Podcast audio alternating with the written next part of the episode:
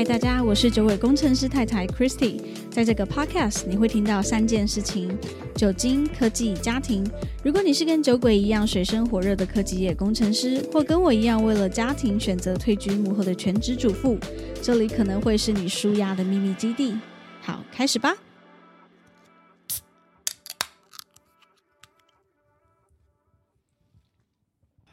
很爽。好久没有录音了，对，时隔了多久啊？录音档好像是五月底，五月底吗？所以我们已经整整一个月没有录音了。对，就一直个哎、一个多月，很久。对啊，好久，好多个礼拜哦。嗯，反正就一直刚好有事情 delay，然后又加上什么端午连假之类的，我们家就一连串很爆炸。对，然后反正有追踪我们的听众应该就知道，我们家大概消失了整整一个礼拜。就大家发现我的线动啊、贴文、post 完全是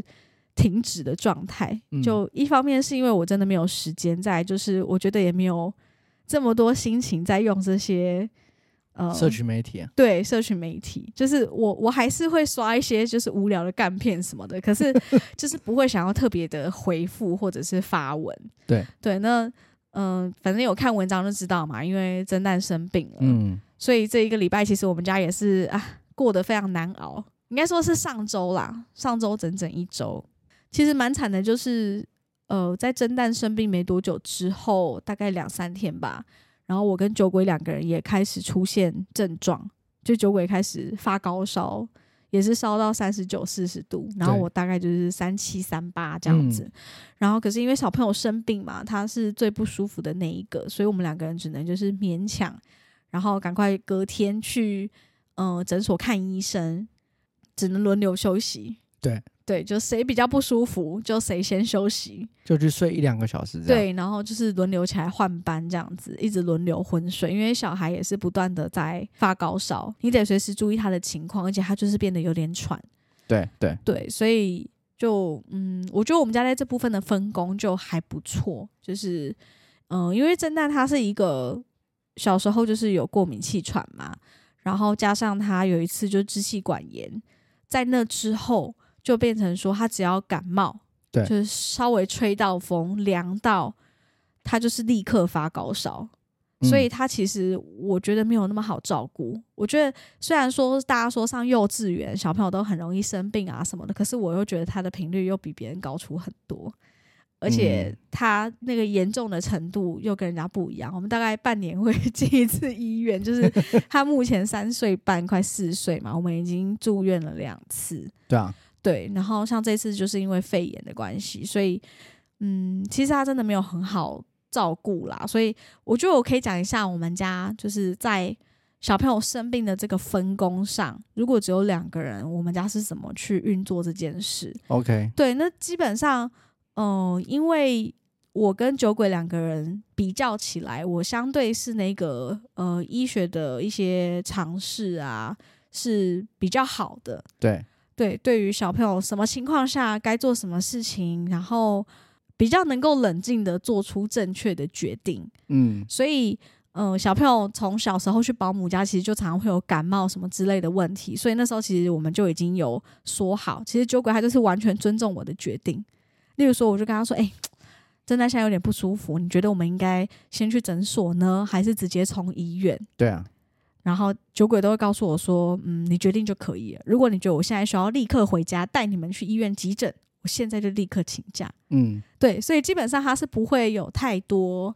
呃，对于医疗上不会有太多意见。只要我认为有需要，我觉得有必要，他就全力配合。对啊，相信专业。对对对，就是相较起来，我是比较专业的那一个啊。对对，那个比较专业的原因，其实也是因为我以前在动物医院工作很久嘛，所以对于这些医疗方面的尝试跟面对一些疾病或者是紧急状况处理的能力，相对的是比较好的。再来就是因为我的妈妈、我的妹妹，然后我的阿姨，反正我们家就是也是很多呃医护相关的人员，嗯都在医院工作，所以从小到大，其实我的确是在这方面是比较能够冷静面对，然后也呃知道的比一般人还多蛮多的。对，然后有一些事前的准备，嗯或者是呃第二次回诊啊对之类，做一些准备，都比起我多对，例如说我们去医院急诊好了，我就会知道说，呃，我应该先准备好要住院的东西。嗯，像我就行李箱直接准备好了，我就对觉得这次很严重，应该有可能要住院，行李箱就直接打包好，然后也知道说我应该要准备好上一间诊所的医生开的哪些药物，对，然后他发烧的频率是怎么样，其实我都有稍微把它记录起来，嗯，然后用对用的抗生素是怎么样的抗生素，一天用几次，剂量怎么样，这些我都会提前的把它准备好。对，然后还有医生问到说他用的退烧药是哪哪一家的？对对对，就是真的用的退烧药，他用哪个退烧药是比较有效的，然后哪个是比较没效的，或者是甚至他要用肛门塞剂才能够退烧，这些事情基本上都是由我在做记录，嗯然后喂药方面也都是由我。对，所以我觉得我们家在这方面的分工，我觉得还不错。就是虽然是呃都是我在下指导棋，但是酒鬼基本上就是能够全力配合，他不会有太多的抱怨或者是呃疑疑虑。嗯，对因为我们也没有后援嘛，对，完全没有。所以小朋友生病就是真的只能两个人轮流来轮班。对像那天我们在急诊住了一晚，因为楼上完全没有病房嘛。对对对，就是很快的讨论一下我们应该怎么做。就是哦，那他酒鬼先回家好好睡个觉。然后像他那天就是一个一早大概五六点就起床了，对，然后就是准备一下，然后立刻到医院跟我换班。嗯，然后我就立刻头也不回的冲回车上，呼呼大睡，睡了两三个小时，因为我真的太累，因为那天在急诊真的是没有办法睡觉，对，很多小朋友尖叫声啊什么的，因为半夜会来，其实都蛮惨的，哭喊声，我其实也没有睡，对，所以就是大概嗯、呃很快的、非常有效率的分配一下工作之后，就陆陆续续就开始办了住院的程序什么的。那住院其实决定是我陪蒸蛋的原因。其实也很很简单啦，就是因为真蛋他跟我在一起的时候是相对比较稳定的，对，而且小孩生病的确他就是会想要找妈妈，嗯，就我觉得这是件很神奇的事情，就是他平常一点都不黏我，他也不给我抱，然后反正什么都要爸爸。可是，在他真的生病虚弱的时候，他就是会要跟妈妈一起睡觉，对，他就是什么都要找妈妈。嗯，所以我觉得那就是一个嗯很天生的本能嘛，反正他不舒服，他才会想要跟妈妈撒娇。对，所以就是住院方面。呃，我对他的一些病情啊什么的，我也比较知道要提出什么样的问题，所以，嗯、很快的，我们当然就决定说，就是由我陪病嘛。对，反正在陪病的这段过程中，也是很难熬啦，因为你在医院没办法好好睡觉啊，因为小朋友的治疗，像真丹他因为嗯、呃会喘的关系嘛，所以他就是定期要喷那个支气管的扩张剂，就是定期要喷药。对，喷药治疗，那他就是六个小时一次，那医院也不会管你是不是在睡觉嘛，你三更半夜十晚上十一点、凌晨五点，就是一定会把你挖起来，然后嗯。做治疗，嗯，所以你就等只能起来坐着在那边帮他喷药喷半个小时，你再回去睡，所以其实你的睡眠是一直很中断的，而且这段时间还不断的会有护理师进来帮他量体温，对啊，然后监测他的血氧啊、心跳、血压之类的。然后真的也很麻烦，因为他的血氧可能因为气有气喘的关系，所以他的血氧就比别人低，嗯，你就得一直控制他，不要让他就是精神太好、活蹦乱跳。然后要想办法让他冷静，不要一直喘起来。嗯，所以变成说，爸爸来探病的时候也很麻烦，因为他看到爸爸就是会有点太兴奋、太开心，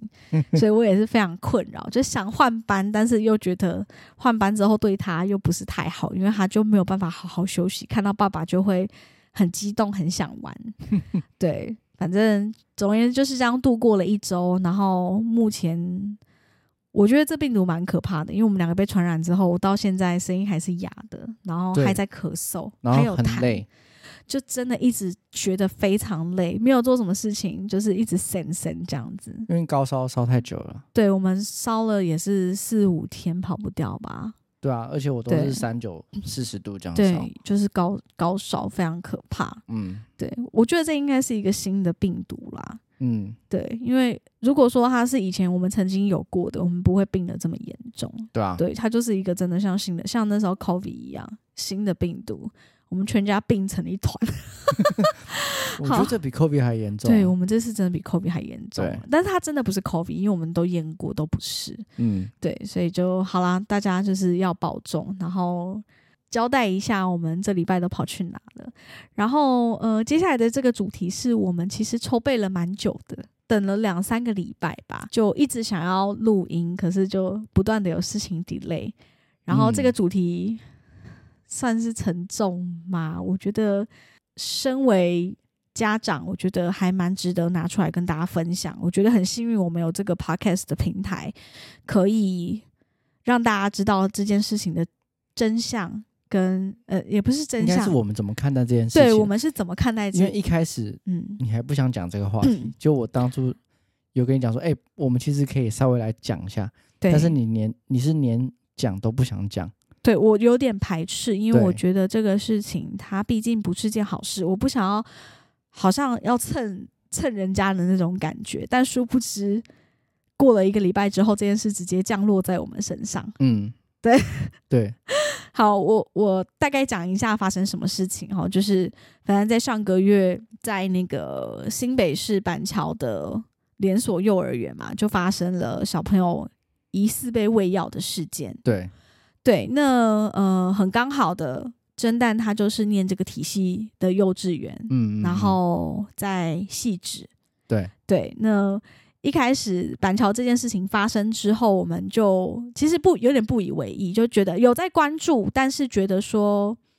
嗯、我们很相信真蛋的幼稚园，也很相信他的老师，所以觉得，嗯，好，那应该就是单纯个案的幼稚园，它只是一个特例。嗯我们完全没有因为这样子而感到紧张或焦虑。嗯，当然有一些就是亲朋好友嘛，就说：“哎哎哎，侦探是不是也念什么某某某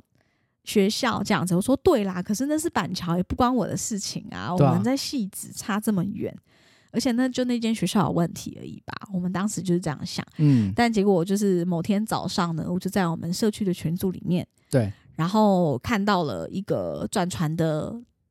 讯息，嗯嗯嗯，然后讯息内容就是，反正一个家长跟幼稚园老师的对话嘛，对这个应该新闻大家都看过，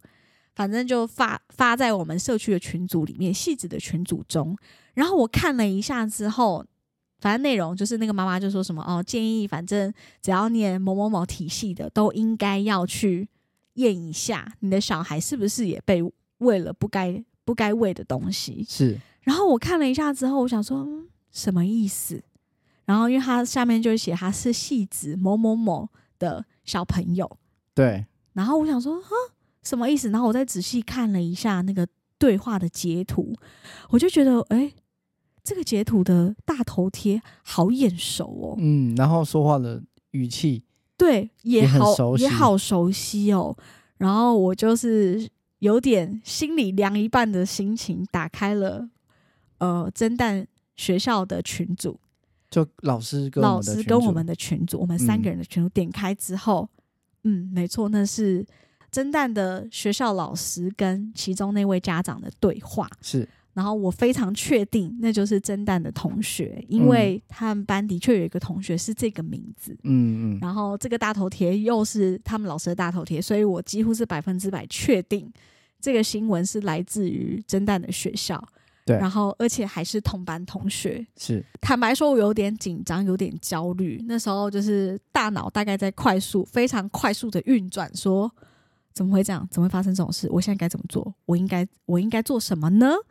对，我应该干嘛呢？然后我记得我就立刻打电话给你，上班时间。上班时间，因为我我真的是应该是中午之前，对我高速运转了一下，觉得不行，我一定要立刻告诉你这件事情。对，我就说：“哎、你有看这个群组吗？”这样，我就立刻把那个截图传给你。我就说：“这个是侦探的同学，嗯，然后这个是侦探的老师，然后他们班因为有同学的家长不放心嘛，觉得都都是某某某体系的分校，所以不放心的带了自己的女儿去验，去做了这个检验，对，结果验出来有很微量的呃安数值，安眠药的成分嘛。对，反正那个讯息的内容，家长其实也有点，呃，我觉得他有点偏激吗应？该说失去理智了啦。他可能真的太气了，对，或者是太焦虑了，所以他就是直接跟老师说反正我就是不会再入园，为了保护我的小孩。然后嗯他觉得，嗯，他也只是为了求心安去做这个检验，但没想到验出来真的有东西。反正内容其实就不是非常的理性，也很不客气了啦。他就是跟老师说，反正我的孩子就是不会再入园了，这样子。然后这件事情就开始蔓延开来嘛。嗯嗯，然后我就下午记得下午对新闻稿就出来了，对，然后就开始沸沸扬扬地说，连戏子都有，连戏子的某某某都某某某学校都出现问题了，这样，也子，沦陷这样子，对，也沦陷了，非常可怕。这个新闻就是炒作的非常快，因为其实我心里是依旧没有怀疑过侦探的老师，就即便看到这个新闻，我还是觉得说，这中间是不是发生了什么误会？对啊或，者是是不是有什么没有理清楚的地方？嗯，坦白说，你跟他接触了也将近一年多的时间了，侦探从嗯去年就上幼稚园了嘛。那这一年多以来的时间，你跟这老师实际上接触你，你真的会觉得他是个很用心的老师，很多我们没有注意到的事情，他帮我们注意到了。嗯然后我还印象很深刻的记得是在事件发生的前两天，我才拿着侦探那个发展联合评估的报告到学校，在放学的时间，然后跟老师呃很详细的让他看过他的这个发展评估报告。老师花了蛮多时间跟我讨论之后要怎么教导他的方向，嗯，然后呃，我们都应该做什么样的努力，做什么样的调整。所以我当时就在想说，我不觉得一个这么用心的老师，他真的会做出这种事情。我觉得一定是有什么事情误会了。对，可是我当时呢，就是还是有点害怕，所以我就有跟我的几位朋友叙述了这个事情。我就说嗯怎么办？就是我应该跟大家一样，也带我的孩子去检验嘛。可是我觉得那对老师来说是一个很就有点伤害他们了，对，有点伤害他们。就是，所以你是，我会觉得我这样是不是就是不相信他们了？就我心里其实想相信，但是大家都一直跟我讲说，我觉得不要太相信、欸。就是我觉得你还是要去验，反正验了有就有，没有就没有啊，干嘛不去验？嗯可是我自己心里那一关就一直过不去，所以我就打给你了。对啊，我就打给你，我说怎么办？我应该带他去验吗？因为我已经听到一些风声是，哦，班上有几位同学的家长已经决定要自己另外去做这个检验。对我就说，还是你觉得我们就是看其他人的结果怎么样？然后你觉得我们有需要做这个检验吗？有啊，我我记得那时候我是跟你讲说，反正大多数同学都要去验了，那真的验不验根本就没关系，嗯因为其他人会验，对。而且你你自己，我你自己觉得不想验，也是因为你你很相信他的老师，对啊，因为我觉得你如果没有信任的话，你就是你一开始就不应该让他去上学，嗯，你就自学。对，就是如果你不相信这个体制，那你每天都神经兮兮的，就是就小朋友也很累啊。如果你会，嗯，嗯，我我是我是不知道，但是就是应该说，我跟酒鬼都是比较人性本善那类的人，嗯，就是我们都觉得幼教人员都很不简单，领着不怎么样的薪水，然后要做这么多事情，然后。然后我也觉得，就是以现在这个时代的家长，因为毕竟孩子生的少，所以大家那个紧张跟焦虑的情绪其实是很多的。老师还要负责，还要担心家长的感受，所以我觉得已经很不简单。他愿意做，而且侦探这个老师已经这么资深，我想不出任何理由他要下药害这些小孩。对啊，所以我我我当时真的是，即便好多个朋友跟我讲说，你就去验，反正验了有就有，没有就没有，老师也不会知道你有没有去。但是我就是过不去，所以我当时就跟酒鬼讨论了一下，我觉得好，那我们就静观其变，嗯，反正大家都要去验嘛，验出来有再说。因为那个家长他还只是说验出来有东西，那实际上，嗯，报告内容是什么，其他家长也都没有看过。对啊，从来都没有人知道他的报告内容会是什么。这个新闻其实从一大早我看到，然后到中午的时候，它已经蔓延的非常迅速，所以我在那天中午就接到了侦探老师的电话。嗯，我有传讯息给他，就我传讯息给他的内容是说，就是我想知道学校知不知道这件事情正在蔓延开来。嗯，就是然后我们的看法，对，连社区的群组都已经发生了。我说我是站在一个，就是我觉得学校应该要把这件事情好好的理清楚，理，清楚。对，我不是怪罪他们，而是说我觉得学校应该要好好的呃面对跟处理这件事情，也算保护自己，对也算是保护自己这样。嗯，因为他及时止血的话会，嗯，比较有没错效没错，所以我是传讯息的，很呃理性的传讯息告诉老师说我们刚刚有得知这个讯息这样子。嗯，然后我们的看法，对对对，然后反正就一直到中午的时候，我就接到侦探老师的来电嘛。电话打来的时候，其实我有一点忐忑紧张，我想说老师要跟我讲什么。嗯反正我就电话接起来，我就跟老师说：“嗯，老师，基本上我跟那个侦探的爸爸是相信你的，我们知道你不会做这样的事情。”嗯，这样，然后老师就突然情绪很满，堆叠的很快，突然就哽咽，然后哭着跟我说：“妈妈，我真的没有做这样子的事情，对，我真的不知道为什么会验出这样子的东西，嗯，就是他觉得很难受，我觉得他应该觉得很难受。对，然后听老师哭，我就受不了，然后我也跟着哭，因为我就觉得啊，好可怜哦，就是为什么老师要承担这些？就你尽心尽力还要被这样，对，当然那时候事情都还很不明朗，我觉得有些人一定会觉得说你你这个家长也太也太相信人了吧？就是老师这样哭，你就完全相信他了嘛？但是我的确是很相信这个老师，因为就像你说的，我前两天才跟他谈过侦探这些发展的情况，我就觉得他不像是会做这种事情的人呐、嗯，所以当他这样子哭的时候，我就在电话里跟着他一起哭。我就说好，我知道，没关系，我跟爸爸都相信你，反正这件事情就好好处理。哦，对，而且他嗯好像是当天还是隔天就有说，如果不去上课也没有关系，哦，对他当天就他当下就跟我讲说，呃，因为那个小朋友的家长是已经决定不会让他的小孩入园了嘛，他就说，嗯、接下来几天如果你们有疑虑的话，对你们有疑虑，就可以留在家里休息，不用来。嗯，我就说不会啊，我还是会让他去。对啊，为什么不去？事情都还没明朗，难道就因为这样子，你就要不相信老师吗？如果你对这间幼稚园没有足够的信任，那怎么会让小孩去念？就我当时的想法其实就是这样，因为也相处了一年多的时间，我不是说才刚入园一个礼拜、两个礼拜，嗯，已经跟这间学校的不管是柜台老师，还是说每天早上在那边帮他量体温啊，娃娃车老师，这些人我们都至少相处过了一年多，就是你那个人跟人接触的感受是很很明显的。嗯，就他他到底是个好人还是坏人，其实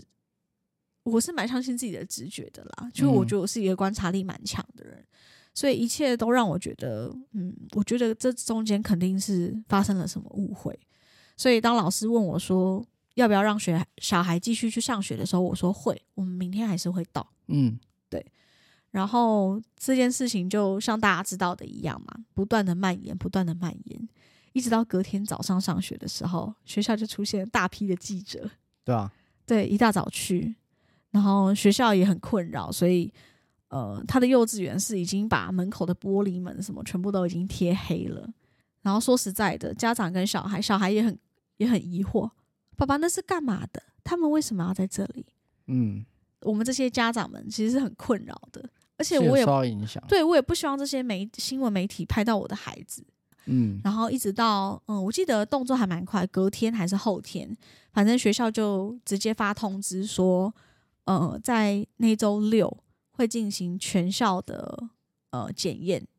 就是政府的人员会过来学校集体做裁剪，对，那看有没有意愿要参加。嗯，裁剪方式有很多种嘛，有验尿，有验血，然后你也可以选择两个都验。对。然后反正就发了一个那个呃调查表，嗯。然后让你选择要不要做这些检验。嗯，那我们当时的决定是不验，对，因为我觉得大部分的同学都会参加这个检验的。然后也因为当时啦，他检验那一天刚好补课，我们安排了就是花莲的旅游，对，所以我们就觉得说，嗯，我们既然一开始对老师就是保持着相信的心情，那也不会因为这一次的检验而有什么改变。嗯，那既然大部分班上的同学都会参与检验，那我们就不验了，是我们就带着开心的心出去旅游，我们就看看这个事情有什么样的变化。嗯嗯对，那基本上后来这个新闻就被各各种 Me Too 的事件慢慢的、慢慢的盖下去。学校的几个家长也因为这样子成立了一个他们同班的家长群组，因为本来是没有的，本来是每个家长各自跟老师成立群组。那后来也有了大家的家长群组。那我发现，其实群组里面的风向大部分都是支持老师的。对，对，甚至几位家长们也很替老师抱不平。嗯对，然后也有家长提出说，呃，为了想帮老师加油打气嘛，那我们就是请小朋友拍一些加油啊，老师我爱你的影片啊，然后把它剪成一起，然后送给老师这样。嗯因为其实我们都觉得。嗯，如果因为这个事情磨灭了一个老师的教学热忱，其实是很可惜的，因为他真的是个很不错的老师，他已经很资深了嘛，他在那间幼稚园教了非常久的时间，对，所以如果因为这个事情，然后让他失去了教学热忱，真的是很可惜。就等于说，你的孩孩子以后就不会遇到一个这么好的老师啊。对啊，对，所以基本上这个事情，我觉得，嗯，很多家长就说，就是我重重的拿起，轻轻的放下了。就是这件事情最后也水落石出了嘛，对啊，就是大家检验完，就是确定都是阴性，就是没有这些药物的成分。对，就是用比较呃精准的检验方式，嗯，验出来之后就是完全没有没错然后我们想补充，就是大家比较不知道的，嗯，一些内幕，就是说这整嗯件事情我觉得有点吊诡。吊诡的原因是，你看哦，这个新闻他突然去验完，验完之后去学校调监视器，然后家长就是直接丢下这个讯息，然后就拍拍屁股走人，离开这个学校。但是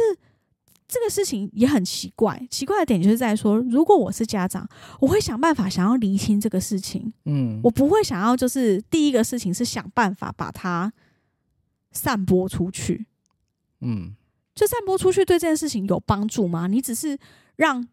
其他家长或者是其他地方这些连这些对这些家长感到很恐慌而已，他没有任何帮，没有实质上的帮助，